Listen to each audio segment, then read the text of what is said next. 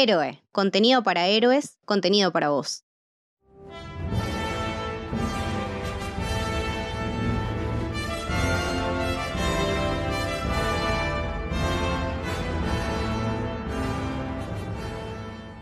Bienvenidos, bienvenidas al Camino del Héroe.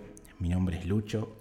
Estamos acá en el segundo episodio de, este recorrido por eh, las adaptaciones de la literatura de Tolkien al cine y la televisión. Y para hablar de Las dos torres, que es eh, la siguiente película a tratar, tenemos un invitado muy especial que es el señor Tayel Nicolás. ¿Cómo anda, genio?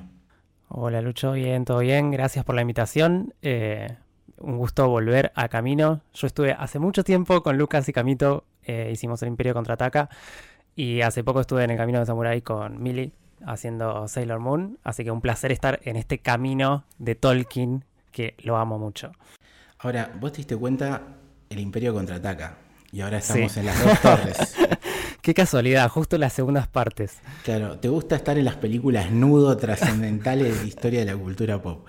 Escúchame, te voy a hacer una pregunta que les hice a los chicos en, en, el primer episodio y que yo también la respondí. Ahora vas a ser el único que, que responda esta pregunta que es la siguiente. ¿Cómo fue que te metiste en este hermoso universo de Tolkien? ¿Fue a través de los libros, las películas? Sí, creo que como la mayoría de mi edad eh, empecé con la película, porque yo tenía aproximadamente 9, 10 años cuando salieron y salieron a la par, digamos, Harry Potter y El Señor de los Anillos, así que fueron como las dos sagas que me marcaron eh, la infancia y toda la adolescencia. Eh, sí, vi la primera, me encantó, quedé loco, re manija y bueno, obviamente que después me enteré que mi tío tenía los libros, así que entré al mundo con los libros. Ya para la segunda, bueno, como era medio chico, no pude ir al cine, la tuve que ver en VHS, me acuerdo de alquilarla, de sufrir el VHS, pero sí, es increíble, es una saga que me ha marcado un montón, la verdad que todo el lore de Tolkien es increíble, nada, me encanta. Entré por ahí. Es muy loco porque estamos tirando todos el DNI, ¿viste? Cuando respondemos Sí. Que no, que, los cines que tenían eh, que tomarse un tiempo en el medio porque era muy larga la película para que la gente vaya al baño. Los intervalos, ¿cierto? Eh, sí. el, VHS. De hecho, me acuerdo que me compré obviamente las películas en VHS y cuando salió la tercera había una promoción de Blockbuster que te dejaba cambiarla por el DVD, que era nuevo. Así que cambié Harry Potter 3 y El Señor de los Anillos 3, las cambié los VHS por los DVD de dos discos increíbles. Ahora me arrepentí un poco, porque tipo ahora quiero tener el VHS también. Es que bueno, sí, obvio, pero qué loco, no sabía esa de, de Blockbuster. Está bueno, es una movida que hoy en día no existe. O sea, voy con un DVD de Señor de los Anillos y nadie me va a dar un Blu-ray 4K. no, igual tenía que estar más o menos en condiciones, ¿no? Pero no te aceptaban cualquier cosa, pero sí. Por lo menos era un poco más fácil para rebobinar, ¿viste? Eh, eso, Aparte la cinta, imagínate, toda gastada. Se la le dije el Señor de los Anillos hecho concha y me dieron el DVD, así que bien. Te llevaste el, el DVD impecable. Bueno, entonces vos la viste en VHS yo repetí en el cine y las sensaciones creo que es un poco la misma. A ver, ¿cómo nos podemos introducir en esto? Es muy loco como está filmada la película porque arranca con una escena de la mitad de la primera película que es la supuesta muerte de Gandalf, que era sí. la pregunta que estábamos teniendo todos en el aire, che, ¿murió? ¿Qué onda? Este, este mago impresionante, barbudo que nos presentan, que es súper poderoso, etcétera, etcétera. Y, nos dejaron con esa duda que inmediatamente nos la responden y nos lo traen de vuelta. ¿Qué te pareció esa escena que hoy por hoy es, mítica? Qué, qué, momentazo, sí, cuando arrancó medio que me confundió también, porque dije, arrancamos en esa escena y fue como, che, me equivoqué de película, ¿qué onda? eh, arrancaba ahí y aparte te corta en un lugar que y te vuelve a Frodo y Sam, que queda como una fantasía también. No sabes si es real, si es que Frodo lo está flayando del trauma que tuvo o qué. Eh, y sí, la verdad que el momentazo que vuelva a Gandalf es como. No, podías quedarte sin el mago en el juego, era. lo necesitabas. Sí, no, como buena aventura de calabozos y dragones, por así decirlo, falta siempre el, el mago que guíe ya más o menos repasamos un poco todos los personajes que aparecen en la primera película. Después, obviamente, nos vamos a hablar un poquito de crecimiento o dónde están parados cada uno de ellos. Pero mientras tenemos a Frodo, Sam, que están empezando la travesía para llevar el anillo, para destruirlo, eh, tenemos a la comunidad o lo que queda dividido en dos grupos, ¿no? O sea, por un lado tenemos a Aragorn, a Legolas y a Gimli, y por el otro lo tenemos a Merry Pippin que están con los orcos. En el medio, lo que une esas dos historias es un personaje nuevo que va a ser muy importante y que algo que hablábamos en el episodio anterior, esto de actores que después de esto explotaron y nada más y nada menos es el personaje de Eomer, interpretado por Carl Urban, ¿no? el, primer personaje nuevo que vemos que es este jinete de, de Rocky Ring, que hoy en día ya está recontra explotado con, con The Voice. Eh, The Voice. Y el personaje de Homer viene a presentar algo que es nuevo también para nosotros, que es estos humanos, ¿no? Porque hasta ahora era todos los elfos, los hobbits, y ahora es como conocer un poco más del lore de los humanos. ¿Qué, qué opinas del personaje de Homer y, de este reinado, entre comillas, que, que se nos presenta con Rohan? Sí, eh, es como muy distinta la primera película a la segunda también por esto, ¿no? De que la, la, primera es una travesía con un grupo de personajes de varias razas que pasan por lugares y les suceden cosas. Y yo siento que esta película es al revés. Eh, ellos accionan para que sucedan cosas. Está, la comunidad se disuelve y ellos tienen que empezar a accionar individualmente o en grupos pequeños a favor de, de, del objetivo que tenía la comunidad. Así llegamos a Rohan, a Edoras, que es el, mundo de los hombres, que es también un poco lo más cercano a nosotros, digamos, eh, eh, el mundo de los hombres. Esta es como la película de Rohan, la tercera es como la película de Gondor.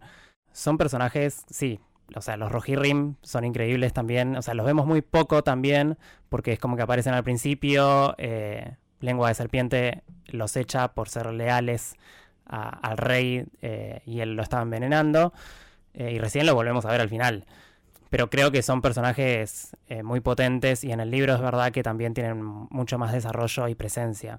Sí, porque es como que la llegada de Homer nos abre una tercera trama, ¿no? Porque vos tenés por un lado la principal de todas, que es el camino de Frodo con, con Sam para destruir el anillo. Tenés eh, la, la, comunidad, lo que quedó, liderada por Aragorn tratando de salvarlo a Merry Pippin. Y vuelve aparece este nuevo conflicto que es qué pasa con, los hombres y como metáfora, por así decirlo, qué está pasando con la Tierra Media mientras nosotros estamos eh, tratando de destruir el anillo, ¿no? ¿Cuáles son las consecuencias cómo Sauron de alguna manera entiende que hay un peligro o que siente el anillo cada vez más cerca y cómo está reaccionando a eso? Y es a través justamente de, este universo de hombres, este país o, este reinado que lo empezamos a descubrir. Y si bien, como dijiste vos, eh, Eomer es el primer eh, personaje que aparece y después se va de la trama y, regresa, el otro importante es Theoden, que está interpretado por Bernard Hill, y eh, el que contaste vos, que es Grima o Lengua de Serpiente, Grima, lengua de que es Brad Dourif, un personaje que creo que todo el mundo tuvo ganas de cagarlo a trompadas. sí. Dios, qué bronca me da. O sea, no te puede caer tan mal. como trata a Eowyn también. Es como, ay, Dios. Bueno, y, la acabas de nombrar, porque sé que si no lo digo Leti se va a enojar. Eh, Miranda Otto interpreta a Eowyn, el personaje favorito de Leti. Después te voy a preguntar. Ay, mira. Después te voy a preguntar quién. te lo pregunto ahora mejor. ¿Tenés algún personaje favorito de la saga? Eso lo, estuve pensando un poco. Eh, tengo que decir que me caen, en general me caen mal los hobbits. Ok. Eh, cuando era más chico, elegía obviamente a Legolas, porque tiene un arco y flechas, y bueno, yo soy débil ante eso. Hoy quizás elegiría a Gandalf porque me parece que tiene muchos más matices y cosas más interesantes. Mira Después te voy a preguntar un, poco de, los magos que tenés. Algo ahí para, para hacernos crecer todavía más justamente al personaje Gandalf y también el de Saruman. Pero bueno, estamos acá con todavía con, con los Rohan y vemos eh, cómo el, rey Theoden está totalmente poseído, hasta ese momento parece simplemente por el personaje de Grima, y eso lo lleva a tener montones de, reacciones estúpidas. Incluso la muerte de su propio hijo pareciera que no lo conmueve, ¿no? Sí. Y, llega hasta culparlo al pobre Homer y, lo termina desterrando. Entonces, una vez que se nos presenta eso, vamos viendo cómo se mezclan las historias a través de nuestros héroes, porque el próximo encuentro que tienen estos jinetes es justamente con Merry Pippin, que estaba, habíamos terminado la 1, que se habían escapado de, los orcos. Sí, tres días de persecución, supuestamente, dice Himli. Tres días intensos de persecución, de, cacería. Y, vemos que los primeros, cuando queremos que se van a encontrar con, con Aragorn y demás, no, se terminan encontrando justamente con, con Eomer y, hmm. y, su grupo. Y cómo luego ellos se encuentran con el personaje de Aragorn y nos siembran la desesperanza, ¿no? Porque te dan a entender que supuestamente murieron y, tenemos una de las escenas más míticas del cine, que es eh, a Vivo Mortensen gritando y pateando un casco. Quebrándose los dedos. Exactamente. O sea, e, el flaco pateó cinco veces. Las primeras cuatro no lo convenció a Peter Jackson. La quinta lo convenció porque se termina arrodillando del dolor, pero porque se fracturó los dedos del pie. Sí. O sea. Sí, sí. Es la anécdota favorita de. O sea, si hablamos de las dos torres, tenemos que decir que Vigo Mortensen se rompió los, dedos del pie. Es así. Aparte, dos. Sí. No es casualidad. Uno por cada torre, básicamente, ¿no? Eh, épica Aparte, es, muy loco. Lo mismo pasa cuando es eh, Misión Imposible 6 creo que es cuando sabes que Tom Cruise se levanta de saltar el techo y está rengo y es porque se fracturó la pierna también. Bueno, son, son Bueno, en la persecución que se grabó, bueno, el plano anterior que ellos están corriendo, supuestamente todos están hechos mierda. Legolas tiene una costilla fracturada, Aragorn, digo, Vigo tiene el pie roto porque eso se grabó antes y Gimli tenía, tenía algo, creo que tenía la, rodilla dislocada o algo así. Sí, y que se, se le sale un zapato, algo así, ¿no? Sí, en esa persecución se le sale un zapato. Es buenísimo, boludo, y me encanta que... Esos son detalles que igual eh, yo no me doy cuenta. O sea, mira, la, vi mil veces y no, no los vi. No, hay gente que la vio mil veces cada escena, digamos, eh, que nos superan a, nosotros en, fanatismo y locura, pero que aporta magia, ¿viste? Porque esto lo hablamos con los chicos y no sé si te pasa a vos lo mismo tiene más de 20 años la película. Y si bien hay cositas de efectos especiales que vos decís y me doy cuenta, está muy bien.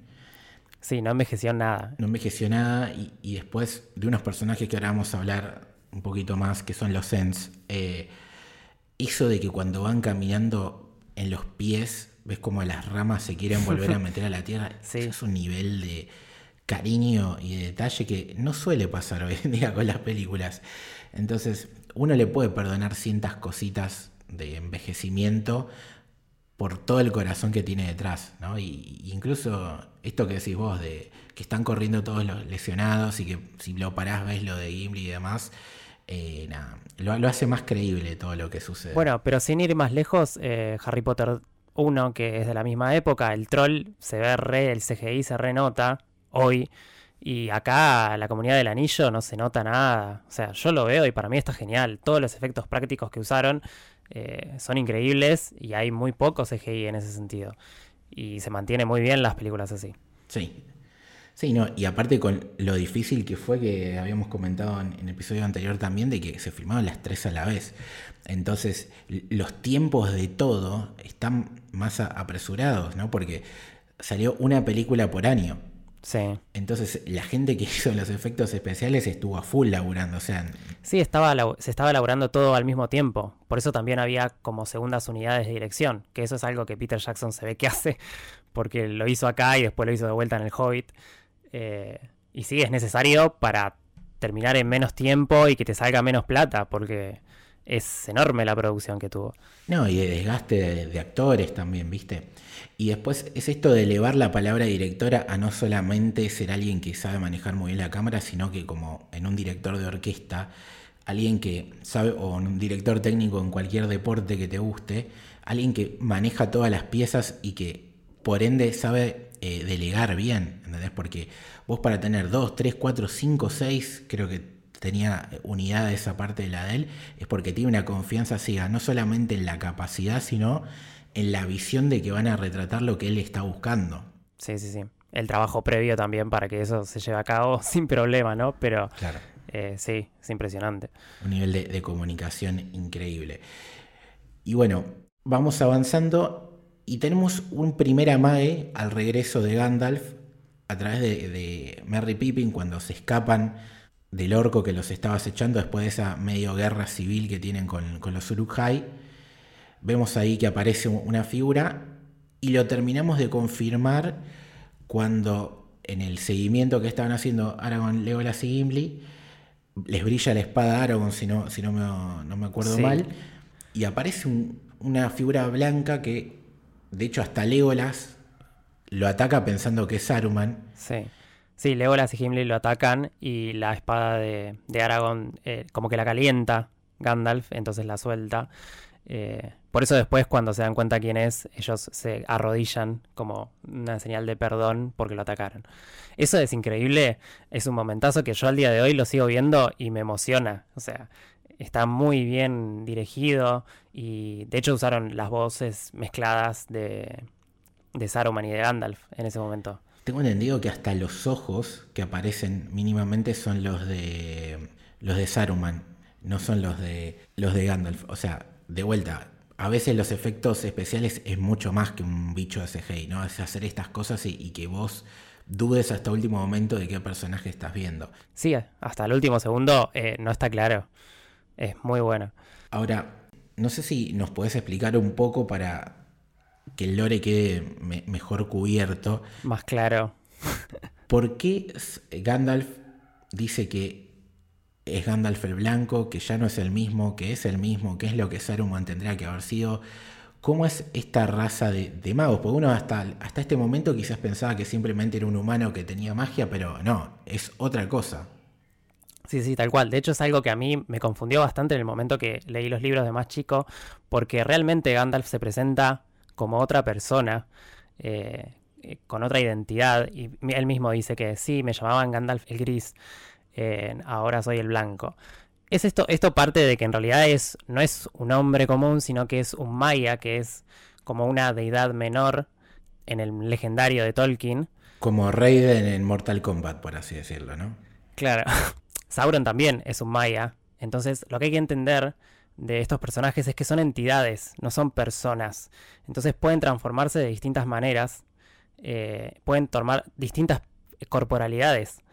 Eh, por eso también hoy en día en Rings of Power se juega con. No se sabe eh, quién es Sauron, porque es esto de que es una entidad que puede tomar cualquier corporalidad. Y algo que también me sorprende mucho de, de todo el Señor de los Anillos en sí es que está movido por el miedo a que Sauron vuelva. O sea, lo que estamos viendo en realidad es la sombra de Sauron, ni siquiera lo tenemos físicamente. El nivel de la amenaza, ¿no? O sea. Claro. No, está ni en todo su. Eso que es un poco lo que hizo también Harry Potter, ¿no? Sí. Que no puedas ni siquiera decir el nombre de Voldemort. Claro. Eh, o que no sé, con Candyman, si lo decías tres veces aparecía. O esa, esa amenaza fantasma, digamos, ¿no? Claro, también. Eh, sí, bueno, los magos son estas, esos, estas figuras, estas deidades menores que son mayas, que pertenecían al mundo de, los dioses, los Valar, que es de donde vienen los elfos. Eh, por eso Galadriel se supone que hay pocos personajes que saben que Gandalf es un maya, uno de esos es Galadriel, eh, pero no sabe cuál de todos los mayas es tampoco. Es eso, son entidades que de hecho vinieron, supuestamente fueron enviados a la Tierra Media para ayudarlos a, a los hombres, a los pueblos que habitan en la Tierra Media, a combatir a Sauron. Y por lo que yo interpreto, básicamente cuando él está peleando o sea, la, continuación de lo que no vimos en la 1, que es todo el combate que tiene con, este monstruo, con este demonio. El Balrog. Con el Balrog. Él da a entender de que una vez que, termina el combate se pierde, ¿no? Se pierde en el tiempo, muere su cuerpo y, y su alma termina como... Cada día era como miles de vidas y él decide volver y decide volver con esa forma justamente para que lo reconozcan eh, sus aliados. Y es loco, ¿no? Porque al pasar tanto tiempo para él y tan poco para nosotros, él por eso dice, ah, cierto, me decían Gandalf. O sea, es un tema de, cómo comprendemos el, espacio-tiempo, ¿no? Ahí, sí, sí, sí. Como con una frase eh, es tan loco. Y vos, ¿por qué crees que él dice, esto es lo que tendría que haber sido Saruman y, no lo fue? Sí, porque se supone que cuando envían a estos magos a la Tierra Media, se genera este concilio Eh, y hay cinco magos que nosotros vemos a, a, Gandalf el gris, a Saruman que era el blanco y era el líder de este concilio. Se supone que él era el que tendría que hacer el trabajo que está haciendo Gandalf. Después está el pardo, que es Radagast, que lo vemos en el Hobbit. Y hay dos magos azules que nunca los vemos y no tienen que ver en esta historia. Que, en el libro me parece que son te dan no sé si en el libro o en los apéndices, o sea, el que sea súper fanático de la, de la literatura de Tolkien me, me va a putear cuando diga esto, pero bueno, van a entendernos. Eh, creo que se vivían en dos, ¿no? O sea, estaba Radagast con Gandalf, estaban juntos, y los otros se habían ido al oeste. Todo esto estamos hablando en la época del Silmarillion. Y a partir de ese contacto con la gente del oeste, que son todos supuestamente medio oscuros y, y, corrompidos, es que el personaje de Saruman se empieza a, a, volver para el lado oscuro, digamos, y después pasa lo que pasa. Algo así. Sí, también es el que más estudió el tema del anillo, entonces hay como una fascinación y tiene ese objetivo de querer reemplazar al Señor Oscuro. Por eso no es, no es el, mago que debería ser, digamos. Eh, de hecho, bueno, en la primera película, viste que lo vemos con las aves, que supuestamente las aves son espías. En el libro sí se menciona que él engañando a Radagast, Radagast supuestamente es el que controla a los animales eh, y lo utiliza de esa manera para espiar a la comunidad. Eh, que no lo muestran, pero está ahí, digamos, de alguna manera. Claro, te lo dejan presente. Y mientras tenemos la vuelta del grandísimo Gandalf, también tenemos la presentación, ya los habíamos medio nombrado, de los Ents, ¿no? Sí. Eh, principalmente a través de Barbol, que la curiosidad es que el actor que interpreta la voz de, de este ser, este árbol hablante y caminante y pensante, es John Rice Davis, que es el mismo que interpreta a Gimli. Sí, le dieron un personaje a su altura esta vez. Literal. O sea, el más alto del cast era el enano y ahora le dieron un, árbol gigantesco y todopoderoso para que su voz tenga más, más, presencia. Y qué loco, ¿no? Porque estás hablando de, de tener dos personajes icónicos dentro de la misma trilogía, es, Sí, bueno, igual El Señor de los Anillos tiene, hay un montón de actores que hacen un montón de personajes y que obviamente que no te das cuenta porque hay muchísimo trabajo de, maquillaje. de, efectos visuales, de maquillaje, de vestuario, que pasan como si nada. Eh, pero sí hay varios orcos que están interpretados por el mismo personaje, por el mismo actor y no te das cuenta. No, y hay, uno creo que encima después fue parte del Hobbit, interpretando uno de los enanos, o sea, a ese nivel. Pero bueno, tan icónico como Gimli y Barbol no sé, habría, habría que debatirlo eso. Sí, aparte el laburo en la voz que hace de Barbol es increíble. Sí, tremenda presencia. Y después lo que nos falta comentar un poco más de esto de introducción de los personajes, pues si querés nos metemos un poco en la trama, son dos. Dos que van por el otro camino, que es el de los hobbits, el de Sam y el de Frodo. Por un lado tenemos a Faramir, que es el hermano de Boromir, que se cruza en un momento bastante avanzado de, la trama y los termina secuestrando y hay un conflicto que a nosotros nos hace dudar si se va a repetir la historia de, su hermano, básicamente. Y el otro personaje es, para mí, el MVP de la película, que apareció como una sombra, como un objeto, como algo raro en la 1, que es Gollum, Smigol. Así es. Sí, qué gran personaje Gollum. No, no lo soporto tanto tampoco, pero, pero la verdad que es la destreza de Andy Serkins es increíble. Eh, también tiene muchísimo laburo corporal, muchísimo laburo en la voz. Eh, y sí, es el personaje que define todo. Sí, porque aparte, eh, como bien lo dijo Gandalf el anterior, es un personaje que es trascendental para la trama. Y que creo que Frodo terminó aprendiendo de Gandalf y que después lo utiliza un poco de espejo, ¿no? Gollum a, lo largo de esta película y a lo largo de, la tercera, especialmente, pero eso ya lo hablaremos en el próximo episodio.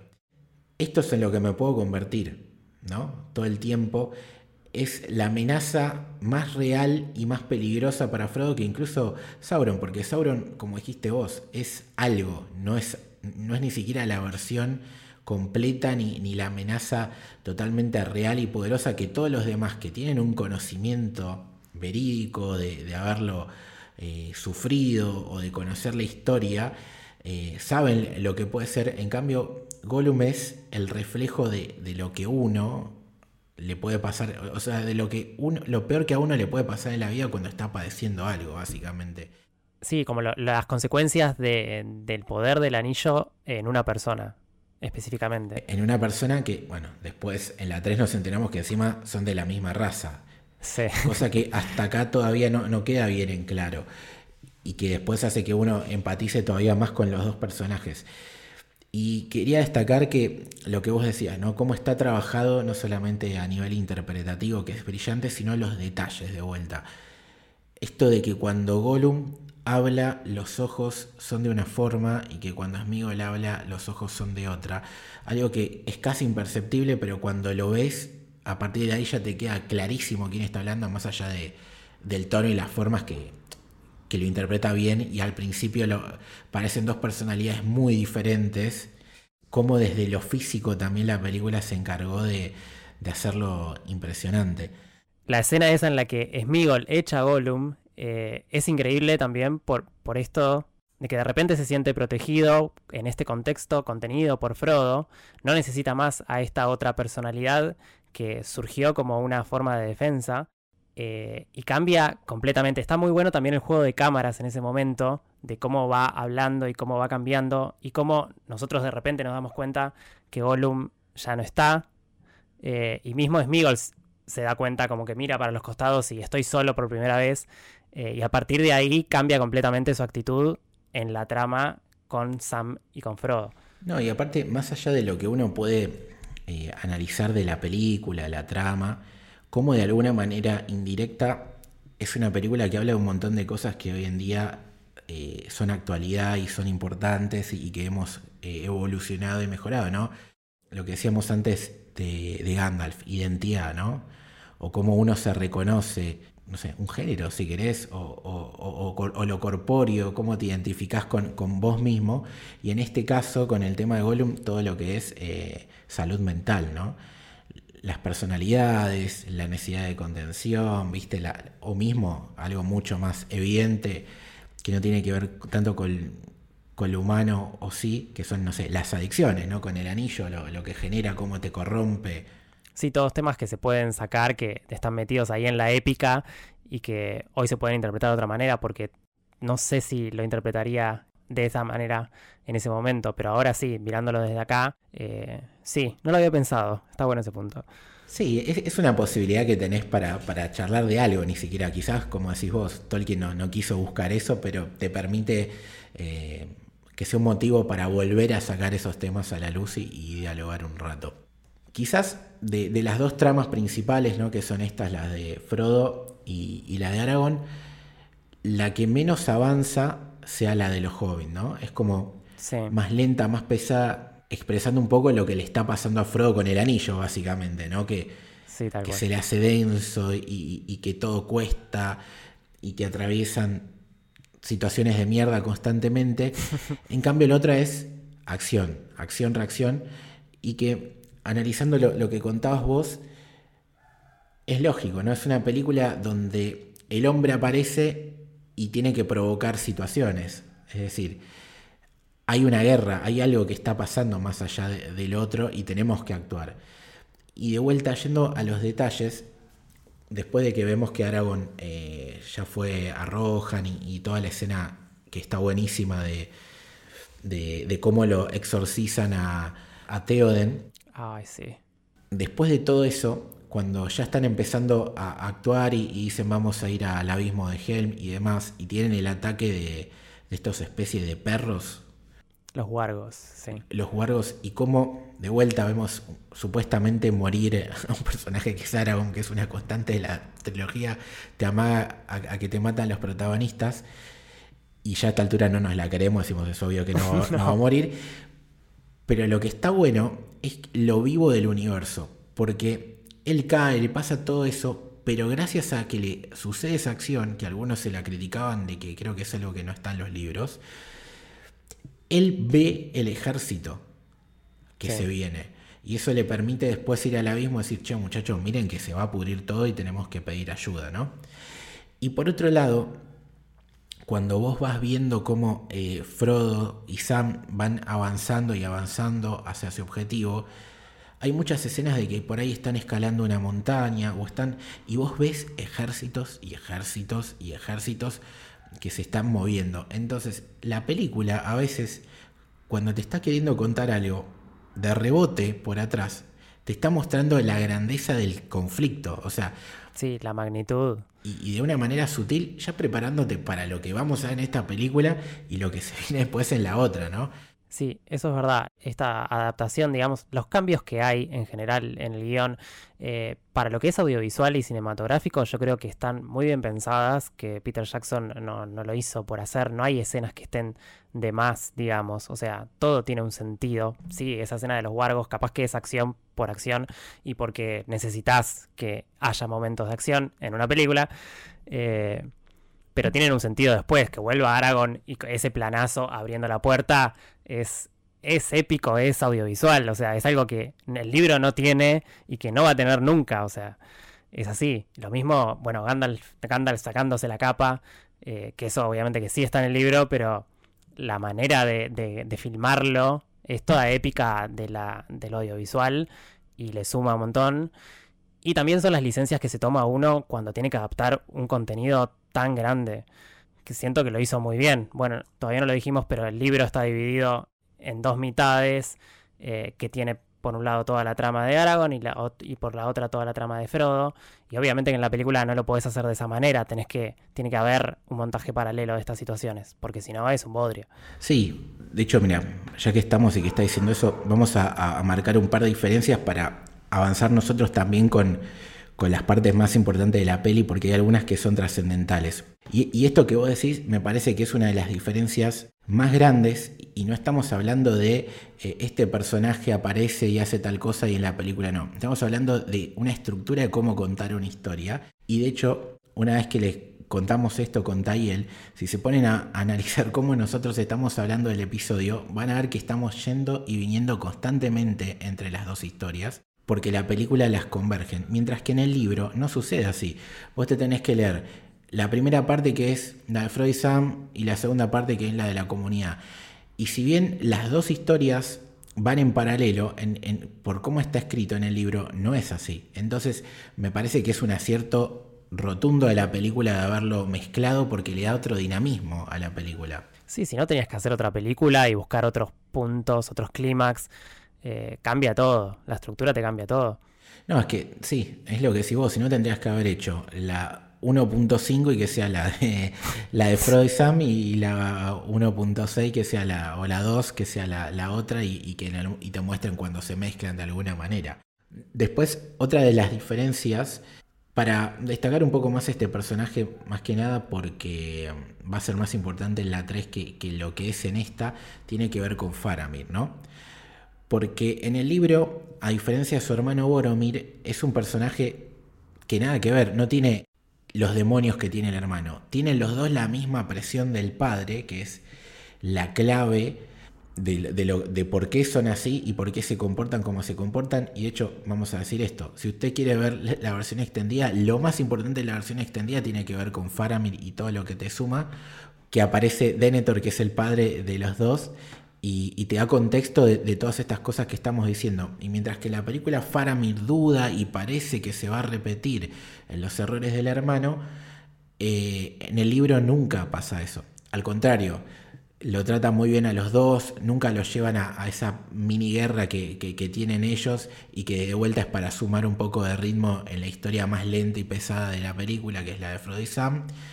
Y no sé, hasta les da comida, les da cosas. De hecho, hay un guiño, hay un momento que Sam dice, no deberíamos estar aquí, y no, porque en el libro no estás ahí. eso, eso es buenísimo. Peter Jackson sabiendo lo que está haciendo y, y jugando con el espectador, el, con el fan de Tolkien que sabe que se va a quejar también, porque de hecho saltaron a, a bardear el tratamiento que hay de Faramir, eh, justamente por esto, porque lo ponen como, un, como una amenaza de repente cuando nunca lo fue. Pero a mí me parece que como construye la versión extendida en particular, que, es mucho más desarrollado, el personaje cambia, o sea, tiene, tiene esa tentación, por un lado, puede llegar a caer en lo que hace Boromir, pero al final, finalmente no lo termina haciendo. Y esa es la diferencia que tiene con Boromir, que, que probablemente que lo hizo, cayó en la tentación de querer sacarle el anillo.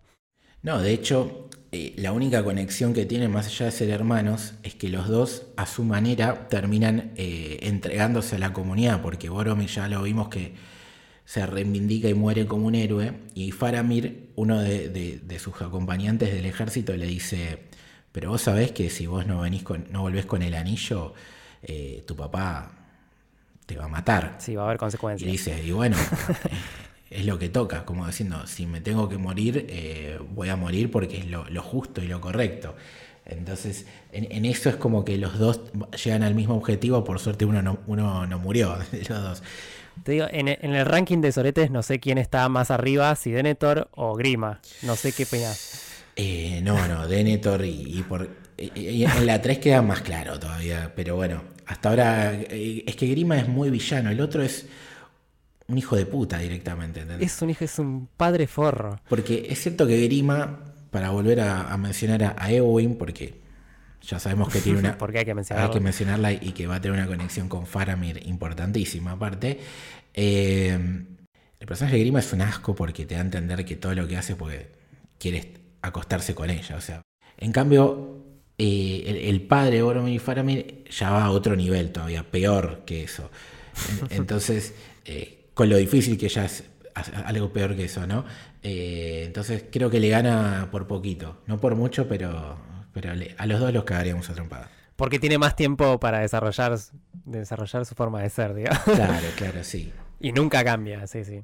Porque Grima de última hay un momento que, que cuando ve el ejército enorme que, que, está lanzando Saruman, dice, uh, tiene una lagrimita que dice, me parece que me vio la mierda. Bueno, es que eso sabes que fue improvisado por el actor. Ah, mira no estaba en el guion. O sea, esas son las cosas que son increíbles también de, las películas. Y, nada, la verdad que es, muy buena esa escena. Sí, el, chabón ve eso y dice, uy, la cagué. Yo quería quedarme con la minita y este loco de, Saruman dice que quiere matar a todos los humanos y me va a quedar sin la minita y sin ninguna minita. Básicamente. Sin tierra media directamente. Claro, me va a quedar yo con este loquito y con los orcos. Después, otra de las diferencias que es casi ideológica, podemos decir, es el nombre de la película. ¿no? Ya hablamos de la estructura y acá es el nombre. ¿Por qué?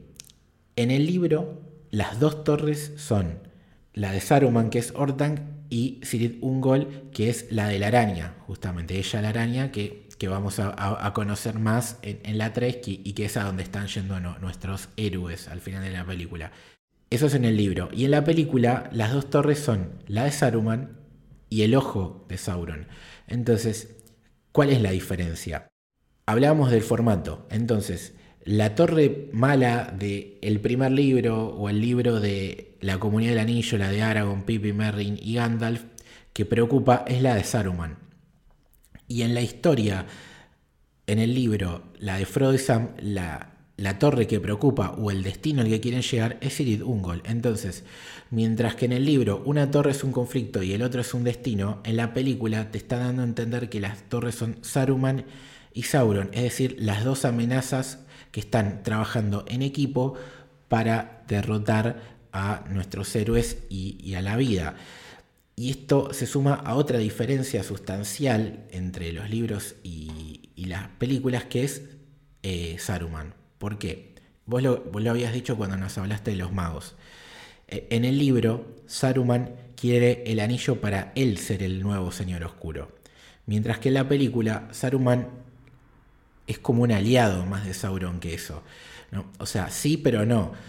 Es decir, tiene un poco el mismo objetivo, pero de alguna manera es un súbdito de Sauron, porque sabe lo que es Sauron. En el libro está más claro que él quiere para él, porque ya el ego se lo comió y él piensa que con el anillo va a poder vencer a Sauron y a, cualquiera. Entonces, esa diferencia sustancial tiene que ver con la película, porque por algo, en las dos torres, Saruman es un aliado de Sauron como amenazas para la Tierra Media. Sí, sobre las dos torres, eh, es cierto, desde el tráiler Ahí está la voz de Galadriel narrando y dice que son las torres de Orthanc, que es la de Saruman, y la de Barad-dûr, que es el ojo de Sauron. O sea, desde el tráiler la película ya te dice cuáles son las dos torres, como para que... Te marca la diferencia. Te marca la diferencia para que ya vayas sabiendo qué es eso y, no maquines otra cosa.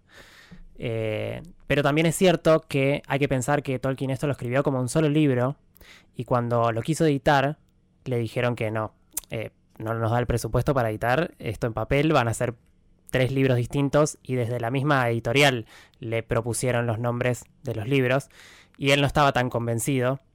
Eh, hay varias cartas de Tolkien hablando sobre las dos torres eh, y sobre la ambigüedad de las, dos, de las dos torres porque dice que puede ser la de Isengard y la del Ojo, que también puede ser em, la de Isengard y Siritungol, que también puede ser Minas Tirith y Minas Morgul, porque son las es donde se encuentran eh, el ejército de Gondor, o sea, los límites de la frontera, digamos, ¿no? Eh, y eso en varias cartas, como él desarrollándolo y tratándose de convencer de cuáles son las dos torres, qué es lo que, de, qué es lo que lo convence a él. Eh, después hay un libro que se llama Tolkien, artista ilustrador, que es del 90, que Tolkien hace un sketch de las dos torres y pone símbolos arriba de esas torres. Y ahí queda claro en realidad que una es la torre de Saruman porque tiene la mano blanca y la otra sería la torre de Minas Morgul, que es la fortaleza del rey brujo, eh, porque le pone unos anillos, le pone nueve anillos y le pone un cuarto de luna, porque esa, esa Minas Morgul, antes de ser Minas Morgul, fue conquistada, digamos, y era una, una torre de Gondor, que se llamaba Minas Itil, que sería torre de luna. Y revisando también, me fijé en, las ediciones que tengo yo de Minotauro en castellano, eh, que esta es del 2006, pero viene reeditándose así, digamos, desde el 90. Y al final del primer libro, eh, te dice que termina, termina la historia. Te dice, aquí concluye la primera parte de la historia de la Guerra del Anillo. La segunda parte tiene como título Las dos torres, ya que los acontecimientos ahí relatados están bajo el dominio de Ortank, la ciudadela de Saruman, y la fortaleza de Minas Morgul, que guarda la entrada secreta de Mordor. Entonces, eh, bueno, el libro, por lo menos desde esta edición, hace referencia a estas dos torres. Pero digo, es un tema muy ambiguo que ni siquiera Tolkien lo tenía claro. Eh, así que es algo debatible y también la confusión creo que suma creo que no importa tampoco qué dos torres son. Sí, pero lo que está bueno es que mientras uno puede batir todo esto del libro, en la película está claro el mensaje que, sí, la película está que le quisieron dar y que creo que siempre las diferencias con respecto al, material original tienen que ver con potenciar eh, sentimientos o sensaciones. En este caso es la épica, ¿no? Decir, bueno, estamos solos contra, contra todos y que es la última de las grandes diferencias que, podemos comentar, que es lo que pasa en el abismo de Helm, que es una guerra que quedó por siempre en la historia del cine y que la diferencia principal con respecto al libro es la cantidad de enemigos, ¿no? Para que la gente entienda de alguna manera. Si en el libro eran 1 contra 10 orcos, en el libro son 300 contra 10.000. Estamos hablando mucha más cantidad de... No, no, quiero hacer la cuenta, pero el porcentaje es mucho más amplio, ¿no? Entonces, nada, eso es también épica, épica, épica, épica y épica. Nueva Zelanda se quedó sin gente para grabar esto, o sea, usaron a todas las personas que había en Nueva Zelanda. Usaron a todas las personas y lo que tengo entendido es que hicieron una especie de test para ver quiénes son los fans más fieles de, de la obra y ellos los pusieron en la primera línea de combate. Entonces no hubo que ni motivarlos, o sea, salieron a matar, ¿entendés? O sea, literalmente dijeron, estamos en... Lo damos todo por todo. Claro, estamos en el abismo de Gemia y hay que salir a, patear cabezas. Eh, ah, bueno, otra de las diferencias que, me olvidé decir del abismo es que acá tenemos la presencia de elfos cuando esto no, no, sucedía, pero bueno, es un detalle de, de color.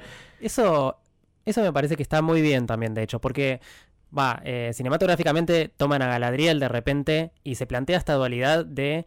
Eh, de hecho, en toda la película es de las razas tenemos que intervenir en esta guerra. O sea, tenemos que ser parte, somos parte de este mundo. Entonces, por más que los elfos ya se estaban por ir a la mierda, eh, dijeron, bueno, che, hagamos un, homenaje a la batalla y a, la, a la alianza que hubo entre hombres y elfos y mandemos un par de gente. Que no te hace la diferencia igual porque se cagaron muriendo todos, pero me parece que es un detalle muy lindo y que le suma un montón. Sí, y que después eh, en la, última película también se, va a replicar a, una escala más grande también, ¿no? Pero sí, sí, yo creo que aparte es para darle presencia y que no sea solamente el show de Legolas que por momentos lo, es, ¿no? Y estaba, estaba Arwen también en esa batalla, la borraron. Eso, es buenísimo, porque de hecho hay, algunas escenas donde todavía la ves corriendo y, se, olvidaron de borrarla, pero bueno, está tan de arriba chiquito que, a ver, tenés que fijarte mucho para darte cuenta que es Arwen. No, no es que es un primer, primerísimo plano de, ella y decís, che, ¿qué pasó acá? Pero a esta altura la podrían borrar, porque me parece que sigue estando. Es que ya, ya yo la dejo, es un tema de, cariño. Pero hablemos un poco de, esta escena que quedó la historia del cine, ¿no? Esto de eh, el capricho, ¿no? Que tiene Teo de, no querer eh, llamar a Gondor y, decir yo me la recontrabanco. Y cuando parece que está todo mal, cada vez está peor y peor y vamos para peor, empiezan a pasar cosas buenas, ¿no? Porque yo creo que la película es la más oscura de las tres, creo que podemos coincidir. Sí. Y tiene tanta oscuridad que cuando llega la luz, primero, a través de Gandalf, que quiero que vos relates escena por lo mucho que querés al personaje, empieza a hablar de la esperanza que después lo quiero comentar un poco con un discurso de Sam y demás, pero háblame un poco de, esa batalla y, de esa entrada triunfal de, de Gandalf. Sí, eh, digamos que, bueno, Gandalf es el primero en criticar la, postura de Theoden de, en vez de salir a pelear, ir a refugiarse en el abismo de Helm, ¿no? Pero también después, bueno, Aragorn lo trata de, lo defiende un poco porque ya le funcionó en otras guerras anteriores el abismo de Helm, entonces es lógico que se quiera refugiar ahí.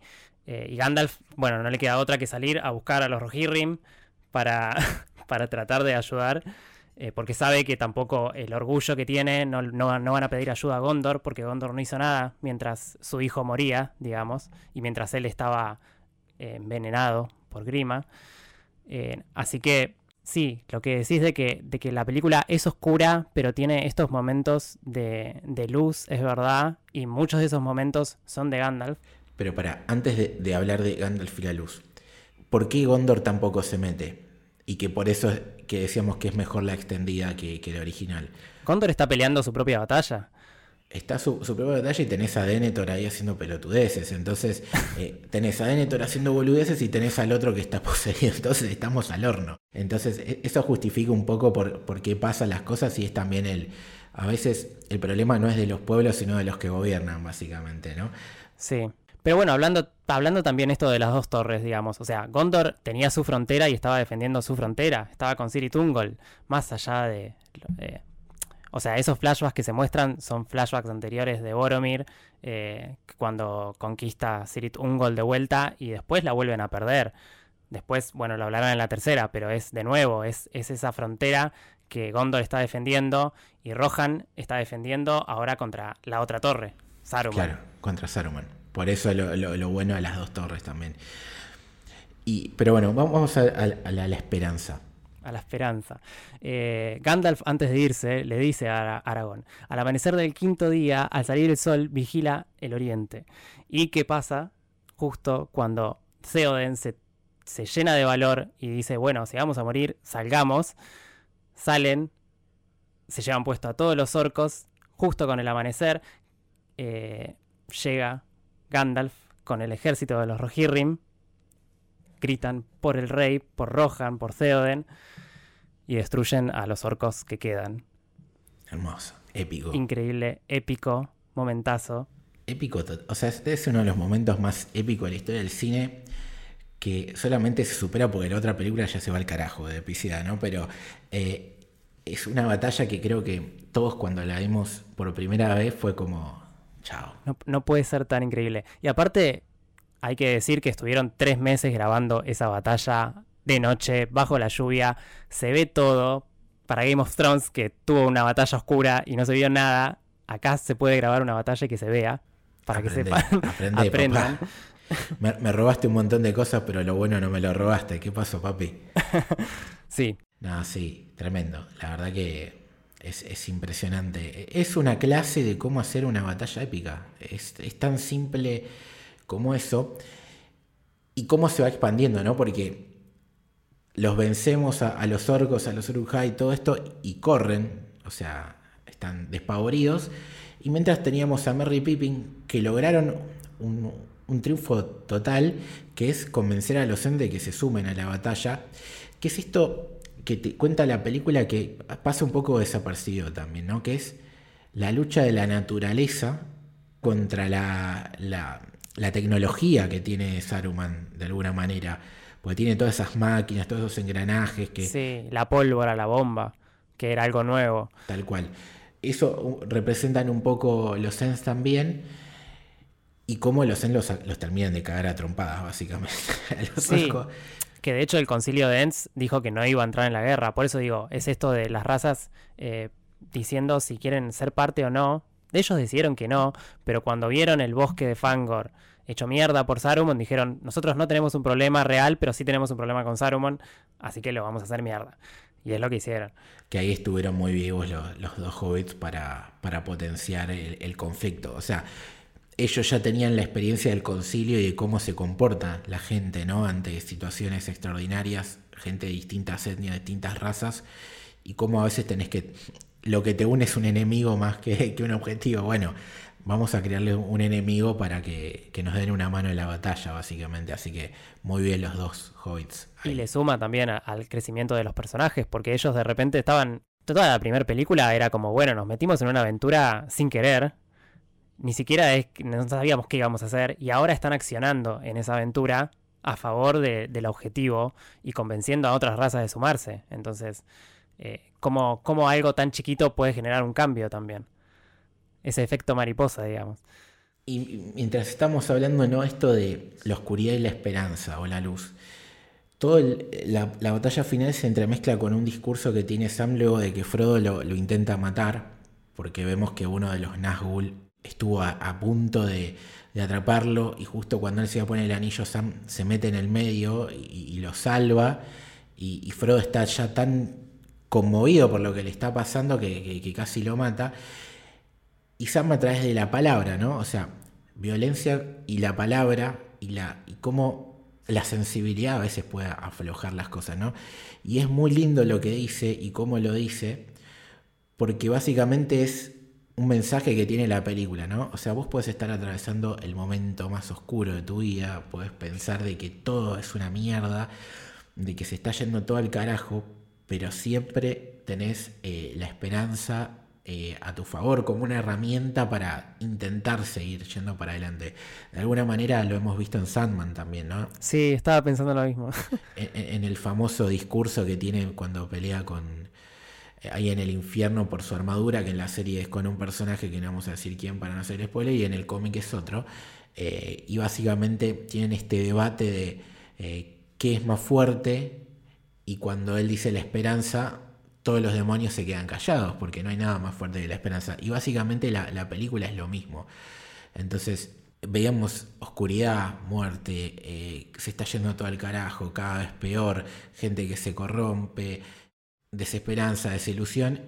Y a medida que, justo que viene la, la, luz de Gandalf, la película empieza a tener sus pequeños éxitos y aún cuando todo termina con con Frodo y Sam metiéndose en, lo que va a ser una trampa de Gollum y que nos queda clarísimo que va a ser una trampa de Gollum y hasta Faramir le dice, che, ten cuidado. Te van a cagar. Te van a cagar. Eh, y, que vemos esas montañas prendidas fuego y el ojo exaltado y sabemos que vamos a, la batalla final todo lo que se viene, la película te dice, bueno, vas a ir a, pasarla mal, pero va fuerte porque sabes que siempre tenés la esperanza de tu lado y eso creo que es un eh, hermoso mensaje y el compañerismo también, que todo es, todo es posible así, en, una comunidad, digamos, y todos vamos para el mismo lado. De hecho, Gandalf se queda tranquilo cuando él piensa que está yendo Frodo solo, y cuando le dicen que está con Sam, dice bien. O sea, era necesario. Y de hecho, Frodo no llegaría a ningún lado sin Sam. O sea, es, Sam es Hermione. Eh. No, sin Sam y sin Gollum también, que eso es lo, lo, lo, lindo de, la película, ¿no? Porque son las dos caras de la moneda, que a veces uno las necesita también. Porque... Gollum todavía tenía esa tarea por desempeñar. Claro, eh, podemos decir de destino y, de orientarlos a, lo malo, mientras que Sam era el, apoyo real para, para que él siga avanzando, pero bueno, eso ya lo vamos a ver en el siguiente episodio porque vamos por ahí, pero bueno, la película básicamente tiene eso, ¿no? Una oscuridad y un camino que se nos viene dificultoso, pero siempre juntos y, con esperanza se puede hacer las cosas mejor y la verdad que es, es muy lindo. Termina muy arriba, a diferencia del Imperio Contraataca. A diferencia del Contraataca que, que se puso un poquito más dark y tiene uno de los mejores plot twists de, la historia, básicamente. Pero bueno, eh, no sé si querés decir algo más o, o nos despedimos. Eh, sí, quizás destacar un poco la música. Ustedes ya hablaron en el episodio anterior, pero no mencionaron quizás que hay temas, hay un tema de Enya, May Be, hay, hay temas, digamos, que están hablados en Sindarin, eh, que creo que le suman un montón a la épica y a lo que es toda la, todo lo que son los elfos, eh, que están buenísimos y siempre, no sé, como que potencian todo. Eso sí quería mencionarlo. Eh, después, para cerrar, también en la construcción y la evolución de los personajes, eh, en esta película, que es una película de transición, pero también pasan muchísimas cosas. Eh, Aragorn, me gusta, me gusta la relación que tiene con Theoden porque se construye. él va a ser el rey de Gondor. Y cómo se, las diferencias entre ellos y, y se construyen en comparación de alguna manera. Él va aprendiendo también de este otro rey. Eso está bueno. Sí, yo no quería decirlo, eh, pero Aragorn es mi personaje favorito. Ah. Eh, entonces, claramente, como decíamos que Frodo tiene el espejo en Gollum, Aragorn lo va a tener claramente con, con Theoden. Y es un paso más a lo que es el camino del héroe junto al de Frodo más claro que tiene toda la historia, ¿no? Es aceptar eh, el, destino de tener que ser un rey porque lo amerita y, lo necesita la gente. O sea, yo no puedo dejar de lado eh, lo que me toca porque hay gente que necesita que yo haga esto, ¿no? Entonces es la maduración y, en esa maduración, como decís vos, es, tengo ejemplos que puedo imitar o puedo aprender para no repetirlos. Entonces con Teoden tiene, tiene esa movida. Eh, y no, para cerrar quizás, y para que después puedan desarrollarlo, en la próxima, sí, eh, saber que Eowyn está, está ahí y está accionando y queriendo ser parte de la guerra, nada más. claro, Eowyn se está preparando para, como fue en esta, dijimos que eh, Gollum fue el MVP para ser una de las MVP del cierre de la película. estuvo ahí precalentando, entrenando un ratito y, se viene para tener la épica total y, y nada, bueno, sí, también tiene toda esa cosa del, romance con, con Aragorn y, el tema de Arwen, pero ya el triángulo de la novelita lo, lo veremos en la que viene. Así que, nada, Tayel, eh, gusto enorme haber charlado con vos. Un placer aprender y transitar de vuelta la, la historia charlando un ratito con vos. Eh, ¿Querés decirle a la gente dónde te puede leer, dónde te puede escuchar y esas cosas? Sí, primero gracias por la invitación, nuevamente un placer estar en el camino. A mí me encuentran en Instagram como tayel.nicolás, ahí subo dibujos, en Twitter como tayelnicolás con doble N.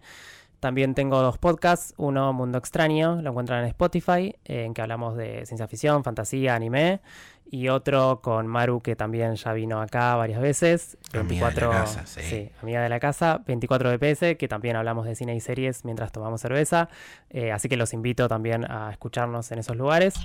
Y nada más, gracias a vos por la invitación y a toda la productora de Héroe. No, no, de vuelta gracias a vos. Fue un placer eh, charlar de, esta película con nada, ya sabe la gente que cuando haya una segunda película de una saga icónica le vamos a llamar a, a Daniel, que ya es cábala aparte. Sí, sí, sí. Bueno, a mí me pueden seguir en, las redes como L Torres Toranzo, Torres con S Toranzo con Z. Y a la productora la pueden seguir como Sos Héroe en Twitter e Instagram y como Camino Héroe en Twitter y Camino del Héroe en, Instagram.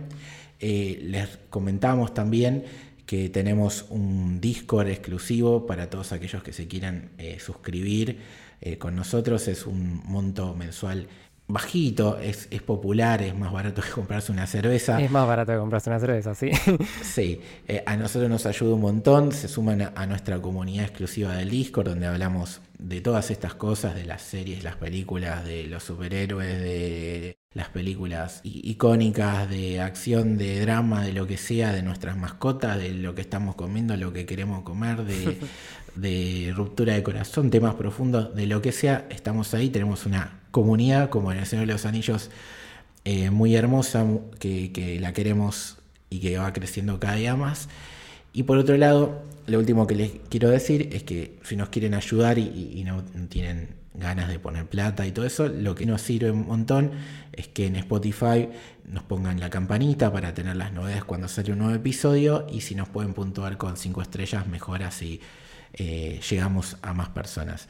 Así que nada, esto fue Las Dos Torres por el Camino del Héroe. Espero que les haya gustado.